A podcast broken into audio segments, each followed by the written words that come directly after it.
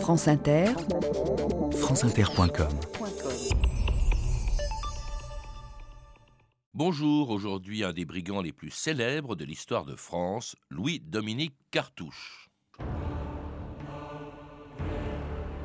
Peuple de France et de Paris, venez entendre de ma bouche les cruautés et perfidies commises par moi, cruel Cartouche. Je ne crois pas sous le soleil qu'on pourrait trouver mon pareil. La vie de Cartouche, 1721.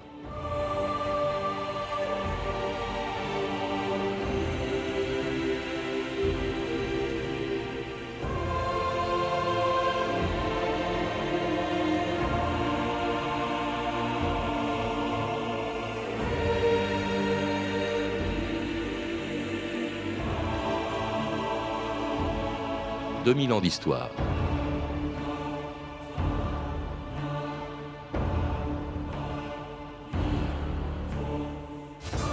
Depuis le matin, la place de Grève était noire de monde. Ce 28 novembre 1721, devant l'hôtel de ville de Paris, personne ne voulait manquer le spectacle. Des vagabonds et des aristocrates, des bourgeois, des commerçants, des femmes en quête de sensations fortes, et même des enfants, tous étaient venus voir mourir le bandit le plus recherché de la Régence. Il allait subir un châtiment atroce, attaché sur une roue par des chaînes.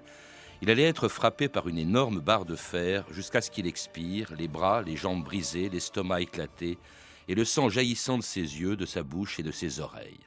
C'est le supplice de la roue qu'allait subir ce jour-là un homme de 28 ans, Louis-Dominique Cartouche, dont l'histoire avait commencé dix ans plus tôt par son engagement dans l'armée de Louis XIV. Soyez le bienvenu, c'est ma tournée. Alors, comme ça, à l'armée, on mange. Et combien de fois faut-il te le dire? Le vivre et le couvert, la solde et les femmes, la guerre et la gloire.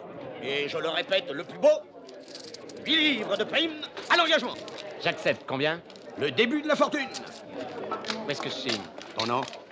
Cartouche. Jeune homme, vous épousez la gloire. Mais ce n'est pas dans l'armée de Louis XIV que Cartouche trouvera la gloire, mais plus tard à la tête d'une bande de voleurs qui, au début du XVIIIe siècle, allait écumer les rues de Paris et de ses faubourgs. Michel Lamberger, bonjour. Bonjour. Alors, dans votre livre Cartouche, histoire d'un brigand, un brigand dans l'histoire, vous insistez euh, autant, euh, comme l'indique votre titre, sur l'histoire que sur la légende de Cartouche et sur la place qu'il a occupée dans l'histoire jusqu'à aujourd'hui. Comment se fait-il justement euh, qu'il soit resté célèbre, car après tout, il n'est ni le seul, ni le premier, ni le plus grand bandit de notre histoire. Oui, mais c'est précisément la question. Pourquoi et comment un personnage historique devient-il un personnage populaire, un personnage de légende? Ça ne vient pas de sa biographie, comme vous dites, des brigands, il y en a eu beaucoup d'autres, mais ça vient de quelque chose qui s'attache de son vivant euh, à ses, euh, aux événements auxquels il a participé, à ses exactions, et qui perdure au-delà à travers une aura qui peut être aussi bien euh, les pamphlets qui ont été écrits autour de sa personne, les pièces de théâtre dans le cadre de son vivant, qui ont été écrites de son vivant, ce qui est tout à fait euh, stupéfiant. Et puis aussi, bon, les romans, romans feuilletons, et puis les films, puisqu'il y a eu cinq films. Là, vous venez de donner un extrait du film. Le film de Broca, oui, qui, oui, qui est, euh, enfin, qu'on dit avec Belmondo, au côté cartouche, Belmondo, qui est le cinquième film. Il y a eu deux films muets, dont un des tout premiers films en 1911, et puis euh, trois films parlants. Alors il y a aussi peut-être la magie de son nom. J'étais surpris en, vous lisant, Michel Lamberger, d'apprendre que c'est pas du tout mm. un pseudonyme. Il s'appelait vraiment Cartouche. Enfin, pas exactement d'ailleurs. Oui. effectivement, et c'est un, c'est un nom tellement bien frappé, n'est-ce pas? Le brigand cartouche est tellement bref, euh, c'est un peu comme on dit le révolutionnaire Saint-Just. Quand on s'appelle Saint-Just, on ne peut être qu'un révolutionnaire pur et dur. Et de même, quand on s'appelle cartouche, on est un brigand. Et le nom de cartouche n'existe pas dans la, liste des noms propres français. Il n'y a pas de cartouche vivant parce que, en fait, voilà, euh, c'est un, un mot déformé du nom de son père, euh, qui était allemand, qui s'appelait Garthausian. Et c'est un historien euh, généalogiste, Gilles Henry, qui a réussi à identifier son nom. On l'avait reçu déjà dans voilà, cette émission, oui. et c'est un. Ce soldat allemand, ce nom, a été engagé dans le régiment des. Dans, un régiment qui engageait des gens de, de, de Rhénanie, qui s'appelait le Royal Allemand. Et dans le royal allemand, donc il a fait ses preuves, il a mené une belle carrière. Et puis, la retraite venue, enfin retraite de militaire, c'est-à-dire vers, vers, les 30 ans, il s'installe à Paris euh, sous le nom de Cartouche, n'est-ce pas, qui est une francisation de Garthausen, et qu'on disait Cartouche, Cartouche, voilà, ça devient Cartouche.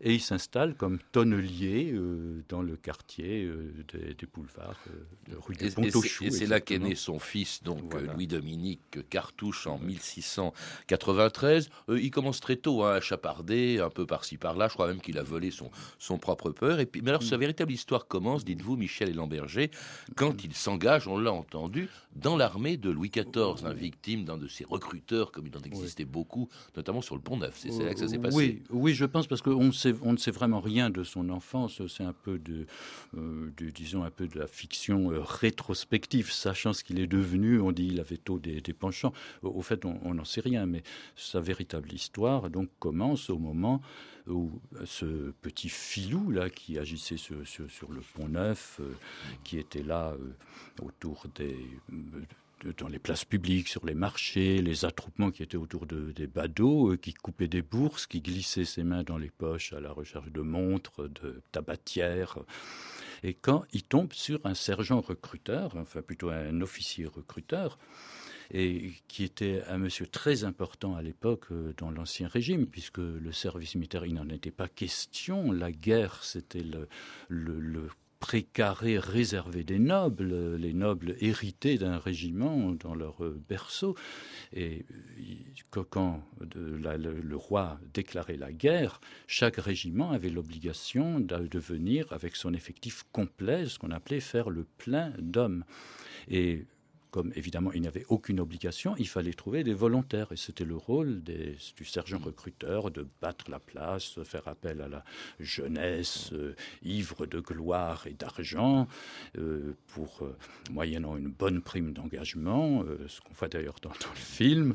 Et puis on buvait à la santé du roi, et qu'on avait bien bu, ben on signait un engagement, et puis on en prenait pour une, 9 ans. Alors on aurait pu s'attendre à ce que Cartouche y apprenne la discipline et l'ordre, pas du tout. Hein. Comme beaucoup de soldats, après avoir été, après avoir quitté l'armée, eh bien, il va se retrouver dans une bande de voleurs et même à la tête d'une bande de voleurs après son passage dans l'armée.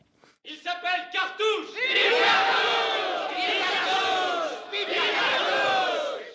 Vous me voulez comme chef? Oui Vous allez m'avoir Vous me suivrez jusqu'à la corde Oui Et voici mes lois. Pas de meurtre. On ne s'attaque qu'aux grands. Je ne vois pas pourquoi seuls les grands ont le droit de porter des plumes et des dentelles. Et seul le droit de tirer le lièvre dans des carrosses à pompons. Ça nous revient aussi. À nous autres donc, les dentelles, les plumes, les lièvres, les carrosses et les pompons. Toi, le comptable, tu feras des parts égales. Et avec élégance.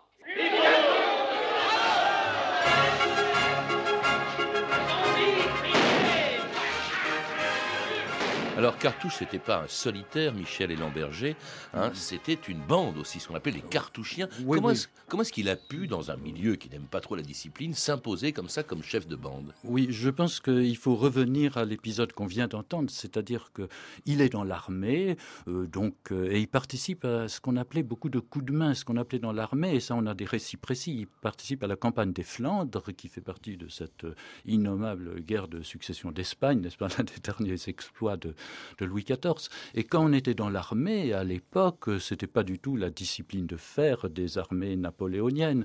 Alors, par exemple, pour améliorer l'ordinaire, on, ce qu'on faisait ce qu'on appelait aller à la picorée. Aller à la picorée, ben, c'est aller dans une ferme, ramasser, euh, piller, euh, revenir avec du, bétail, ou alors euh, ce qu'on appelait aussi une action de partisan. Et le mot il a appris à voler dans, voilà, c'est à l'armée. Comment est-ce qu'il est devenu chef de bande comme ça? Alors, il est devenu chef de bande parce que subitement, il y a eu la paix, c'est daté, la paix d'Utrecht de 1713, et à ce moment, c'est la paix. Tous les soldats sont renvoyés, mais comme ça se faisait à l'époque, évidemment, pas question d'avoir une solde, pas question d'avoir un pécule, pas question d'avoir une pension, ils sont jetés à la rue. Et à la fin du règne de Louis XIV, qui était vraiment une période abominable, euh, il y avait des bandes de mendiants qui étaient des soldats débauchés, des soldats dévoyés qui parcouraient les campagnes. Et il y avait aussi des bandes qui se formaient. Et alors Cartouche, il a proposé à ces hommes de mais restons ensemble. Et puis ce qu'on faisait dans l'armée, eh bien, on va le faire pour notre propre compte. Voilà. Et il y a une chronique d'époque, je dis juste cette phrase qui est assez amusante, qui dit parmi ces soldats, les uns étaient devenus soldats parce qu'ils étaient des fripons, et les autres étaient devenus fripons étant soldats. Voilà, donc le soldat, c'est déjà quelqu'un qui est assez louche à l'époque, et là, carrément, on tombe dans la, dans la dévoyance. Puis alors, une bande, vous le rappelez, très hétéroclite, on y trouve toutes les catégories sociales, il y a des domestiques, hein. Euh, d'ailleurs, c'est assez pratique parce qu'ils sont évidemment dans les grandes maisons qu'on va cambrioler. Bien sûr, il y a ça fait partie de l'organisation. Il y a même quelques nobles, euh, un noble, en tout cas François-Louis Grutus du Châtelet, dit le Lorrain, qui va trahir, d'ailleurs, nous le verrons, euh, Cartouche même des femmes, hein, des fouilleuses de gousset, euh, très présentes, très nombreuses dans cette bande de cartouches. Et alors une bande qui, pendant près de huit ans, va narguer la police du lieutenant général du roi, le marquis d'Argenson. En une semaine, on vole 40 chevaux, brûle 20 carrosses, pille deux églises, met à sac le grenier à sel. On dépouille l'hôtel de mon ami de Langeais. Plusieurs villes sont atteintes et partout, partout, on retrouve la même signature, un C. Ce C qui vous semble de la même. Oh, mais j'en suis persuadé, monsieur. La cour commence à s'en plaindre. Il faut me l'arrêter. Mais comment, monsieur? Que font vos hommes? Ils ont peur. À 10 contre 1. Monsieur l'officier, comment est-il ce cartouche? Il est laid. Mais encore. Aimé du peuple. La populace commence à l'acclamer. La populace. Oui, mais la gangrène gagne les autres. Même les grands, ils les achètent. Il reste donc à l'acheter lui-même.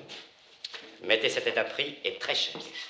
On a du mal à comprendre, Michel Lamberger, comment est-ce que cette bande, dont on connaissait les repères, les lieux de rendez-vous, a pu échapper comme ça à la police pendant huit ans environ? Euh, oui, c'est assez curieux. Enfin, notre regard, on, on part d'une société ordonnée, euh, policée, on est étonné, mais comment cela a été possible? Alors, moi, j'y vois trois raisons. La première, évidemment, c'était l'inorganisation de la police, qui était incroyable. C'était la règle sous l'Ancien Régime, n'est-ce pas? À chacun ses prérogatives, à chacun ses privilèges, à chacun son précaré, s'agissant de la police. Déjà la guerre des polices. Oui, déjà, c'était déjà la guerre des polices. Alors, pour donner un exemple tout simple, par exemple, le chef suprême nommé par le roi, par le régent, donc c'était le lieutenant général. Mais à côté de lui, il y avait le lieutenant criminel qui était nommé par le Parlement et qui relevait, lui, des crimes. Alors, par exemple, quand il y avait une bagarre dans la rue, c'était susceptible, ça s'appelait un cri et injure, donc c'était justiciable du, du lieutenant euh, général. Mais si la bagarre, euh, si on sortait des couteaux et que ça, mmh. ça dégénérait, en, à ce moment c'était coups et blessures, et c'était relevable du lieutenant euh, de, de la criminelle. Et les deux ne s'entendaient évidemment pas. Chacun avait ses subordonnés, chacun avait ses escouades d'archers. Oui, oui, tout à fait. C'était la guerre des polices. Donc, ils pouvaient passer en dehors de ça en plus, une autre chose, c'est que qui était à la police? Mais c'était aussi des soldats dévoyés qui n'avaient pas trouvé à s'occuper ailleurs. Donc, il y avait aussi des anciens complices ou même des, des complices quoi. actuels. Ah, voilà. Alors, il y avait aussi quelque chose qui a joué un rôle très important, dites-vous, c'est les tavernes, les cabarets où ils se retrouvaient. Il y avait des doubles entrées. Alors, vous en citez quelques-uns. Euh, il y avait le roule, euh, l'épée royale, un, qui porte vraiment un nom prédestiné, le pied de biche, par voilà, exemple. Voilà, le pied de biche ou le pistolet aussi, par exemple. Oui. Eh bien. Euh, faut s'imaginer, on est dans la vie du peuple, évidemment. C'est pas les gens qui vivent dans des hôtels particuliers, dans des châteaux. Ils vivent dans les maisons populaires, bon, qui sont assez mal aérées. On vit dans les étages, on est serré, et tout se sait, tout s'entend à travers les murs. C'est pire que nos HLM actuels, n'est-ce pas? Enfin, sauf faire d'allusion à l'actualité. Donc tout se savait. Donc ou préparer un mauvais coup, ou partager le bulletin? Ben, on pouvait pas faire ça chez soi. Il y avait toujours des oreilles. Il y avait ce qu'on appelait à l'époque les mouches, ce que nous appelons les mouchards, qui étaient les indicateurs de police. Donc où pouvait-on être à l'abri? Mais justement, dans ces auberges euh, qui étaient accueillantes et dont le patron était complice, il ne laissait pas entrer n'importe qui demander le mot de passe, et c'était des endroits très commodes. Et puis il y avait des filles aussi. Alors il avait un grand succès, Cartouche, alors qu'il n'était pas très beau. Dans le film dont on entend des extraits, hein, Belmondo est un splendide euh, homme de, de, la taille qu'on connaît, qui doit faire 1m80. Vous me dites qu'il était d'une part que le vrai Cartouche était à la fois très laid, très petit, 1m50. Oui, oui, oui, oui il faisait 1m50. C'était ce qu'on appelle un petit homme agile. Enfin, ça, c'est un point commun avec euh, Belmondo.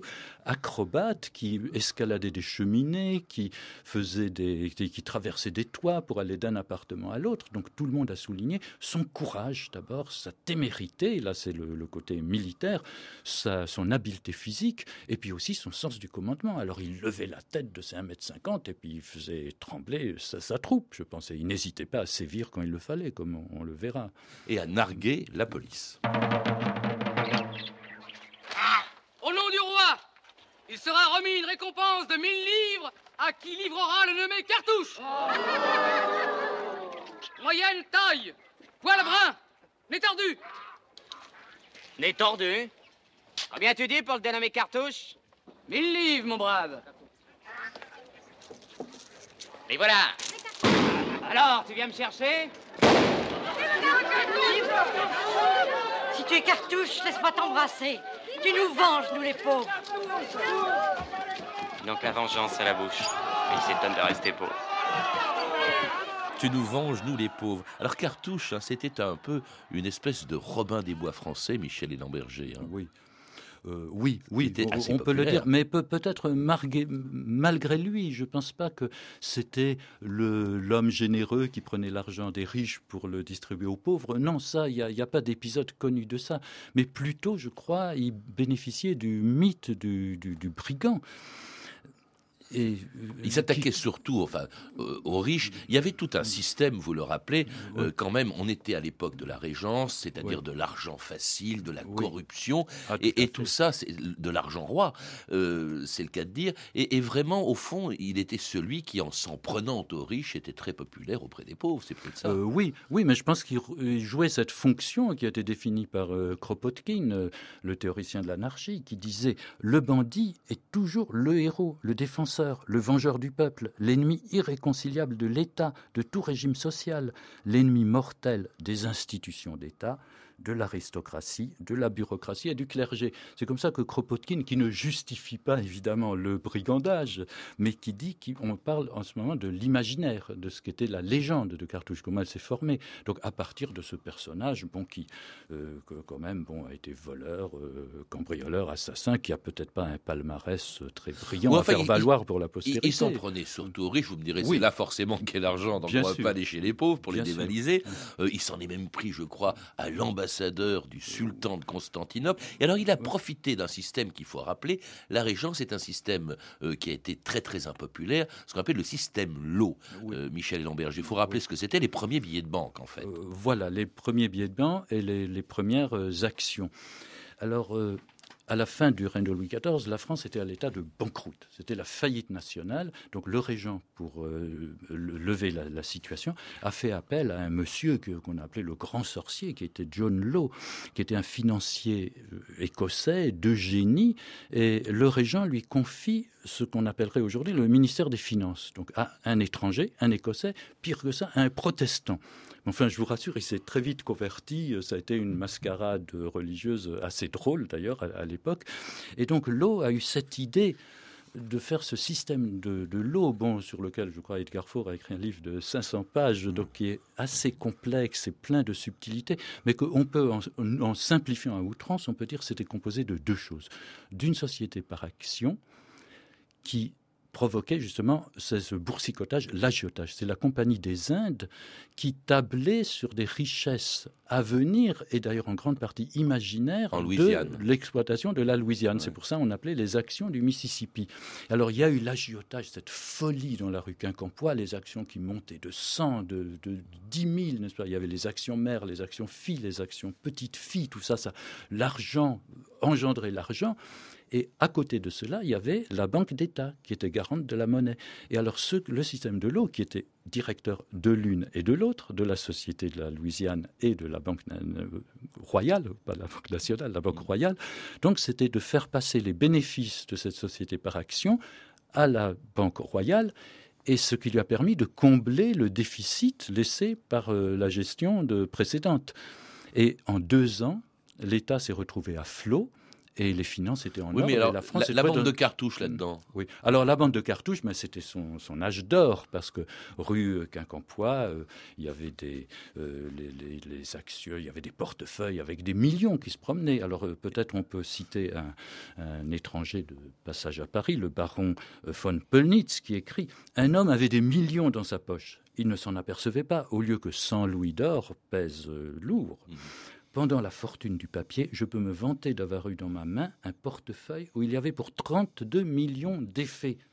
C'était un grand sujet de tentation pour les voleurs. Voilà, on revient. Et, à et- et- pour Cartouche Et Paris était comme un bois où on n'entendait parler que de vol et d'assassinat. Alors Cartouche qui fascinait, qui, qui était le héros des pauvres, mais qui fascinait aussi même une partie de la noblesse, comme cette marquise chez laquelle il est entré pour dormir un soir par la fenêtre de son hôtel particulier. Ne craignez rien, madame. Je ne suis pas venu pour prendre, mais pour offrir. Demandez-moi ce que vous voulez, je suis à vous. Cette ville m'appartient, je vous la donne. Avec ses bosquets, ses églises, ses places.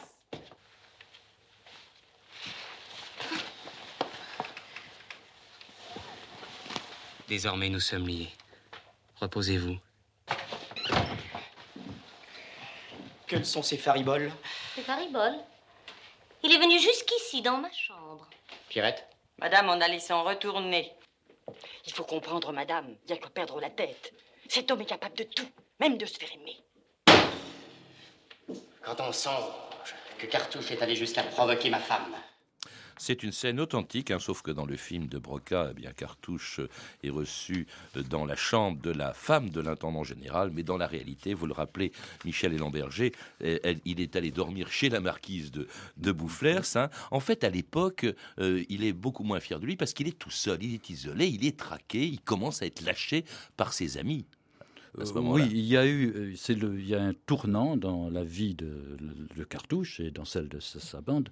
C'était une attaque euh, loupée de l'hôtel Desmarais, qui est un hôtel richissime. Alors, comme d'habitude, il avait préparé une expédition avec tous tous les détails. Mais voilà, les archers étaient prévenus. À un moment, la lumière s'allume. Enfin, les, les archers entrent avec la torche au bout de bras. Et puis, il y a une bataille rangée entre les cartouchiens et les archers. Et des deux côtés, il y a des morts. Et là, c'était le tournant. Le régent dit ça suffit maintenant. Et alors, il a confié. euh, il a fait un corps spécial qu'on peut absolument comparer aux brigades du Tigre qui a été institué contre pour euh, mettre fin aux agissements de la bande à Bono qui était impossible à arrêter avec les moyens de l'époque. Alors de la même chose, la police enfin, ou les archers, tous ces corps, on ne pouvait pas compter dessus. Et alors, il, il charge, c'est un monsieur qui s'appelle Claude Leblanc, qu'on retrouve dans les archives assez longuement, qui était secrétaire d'État à la guerre. Donc, en quelque sorte, la mise hors d'état de nuire de la bande à cartouches est confiée à un militaire.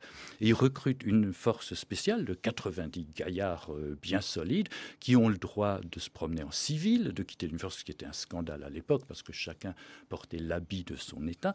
Et cette bande euh, traque cartouche. Et là, en une semaine, euh, la- l'affaire était liquidée. Ce Claude le, Leblanc, euh, il trouve, il, il- il- il comprend que le rôle de, monsieur que vous avez nommé, qui a été le Judas de cartouche, celui qui l'a Du donné, Châtelet, oui, euh, le. Brutus du Châtelet, oui, appelé le Lorrain, c'était son, son surnom, et il lui met le marché en main, n'est-ce pas? Ou bien tu meurs d'un supplice infâme, le supplice de la roue, ou bien tu nous dis où est ton patron. Et c'est comme ça que un beau matin, donc à, à 4 heures du matin, euh, on part euh, du côté de la Courtille, n'est-ce pas, entre Belleville et Ménilmontant, où on savait que Cartouche était là, et euh, irruption dans la salle, baïonnette au point, et il est arrêté. On jongle avec des diamants, mais on vit sous la terre. Les hommes commencent à se plaindre. Ça t'intéresse plus de faire trembler le royaume? Tu me déçois, Dominique. Tu finiras par rester seul. On finira par te quitter. Et tu retourneras en poussière. Voilà l'homme. Cartouche est là-haut Touche dessus Amis, amis, que la fête redouble. Cartouche est arrêté. À cette heure, il va être au Châtelet. Cartouche est arrêté. On va le pendre. Oh oui, pendez-le vite Je trouve que c'est dommage. Cartouche m'amusait. Dansez, mes amis. Enfin, cartouche est pris avec sa maîtresse. On dit qu'il s'est enfui par un tour de souplesse. Un chien l'a fait pincer dès le matin. À la question je ne suis pas cartouche, je suis Jean Bourguignon. Je ne crains point vos douches. Je suis Lorrain de nation, je suis. Pour le place de grève, tout y était si rempli que tout le monde y crève. Puis on l'a fait sortir de sa prison. Alcolon, la complainte de Cartouche, écrite à l'époque de Cartouche, d'ailleurs juste après sa condamnation et son exécution sur la place de Grève. Sa légende d'ailleurs commençait de son vivant, vous l'avez euh, rappelé, euh, Michel et Lamberger, deux pièces de théâtre de son vivant. Euh, il va recevoir en prison la visite de la marquise de Boufflers, alors qu'il y a eu très peu de temps entre ça et le procès, sa condamnation à mort. Alors là, tout le monde va le voir sur la place de Grève pour ce supplice affreux euh, qui était le supplice de la roue. On va même exposer son corps, le valet euh, du bourreau va l'exposer moyennant finance pendant longtemps, mais ça a continué euh, euh, bien après sa mort. hein. On a on a exposé, on a fait un moulage de sa tête qui est encore visible. Comment expliquer que cette légende de Cartouche ait pu perdurer comme ça? On aurait pu l'oublier au bout de 15, 20, 100 ans. Pas du tout. C'est 300 ans et la légende existe encore, Michel Hélène-Berger. Ben, vous le dites, sa légende a commencé de son vivant et par un fait absolument stupéfiant, c'est que il était encore en prison, vivant, quand on l'a joué sur scène et sur deux scènes, sur les, comédiens français et les comédiens italiens. Alors les comédiens français ont joué une pièce euh, de- du, patron de la comédie française euh, d'époque, enfin, qui s'appelait Les Comédiens du Roi, donc premier comédien du Roi, qui est, euh, qui est Le Grand, et qui donne une pièce qui s'appelle Cartouche ou les voleurs. Et au même moment, les concurrents, le théâtre italien, n'est-ce pas, donnent une pièce Harlequin Cartouche, ou Cartouche est à la fois Harlequin, ce personnage donc euh, critique vis-à-vis de la société, moqueur, et en même temps Cartouche, c'est-à-dire ce, ce- ce hors-la-loi. Oui, mais aujourd'hui, bah, vous évoquez des tas d'écrivains comme Defoe, Daniel Defoe, qui s'est passionné. Mais aujourd'hui encore, au XXIe siècle, ou à la fin du XXe siècle, euh, qu- pourquoi Comment expliquez-vous Vous donnez une espèce d'explication psychanalytique de, du succès de Cartouche Ben, aujourd'hui? euh, oui, oui, mais je, je pense qu'on peut se référer à euh, la, la, psychologie des- analytique euh, de Jung, mais euh, on peut partir d'une remarque du, du, grand Marc Bloch qui dit les faits historiques sont par essence des faits psychologiques et ils trouvent leur euh, explication dans leurs dans d'autres faits psychologiques. Alors quels faits psychologiques? Alors Jung euh, dit euh, dans l'inconscient est remué par des instances euh, qui se déchirent entre elles, dont une est ce qu'on appelle le héros du moi, qui est ce que le sujet, ce qu'il a voulu être, le sujet. Par exemple, l'enfant qui dit je serai pilote de course. Et s'oppose à- au héros du moi l'ombre, c'est-à-dire qui est refoulé. L'enfant, à un moment, il dit, mais je ne pourrais pas être pilote de course, je serai dentiste, n'est-ce pas? Et alors tout ça, ça travaille dans l'inconscient et ça devient l'ombre.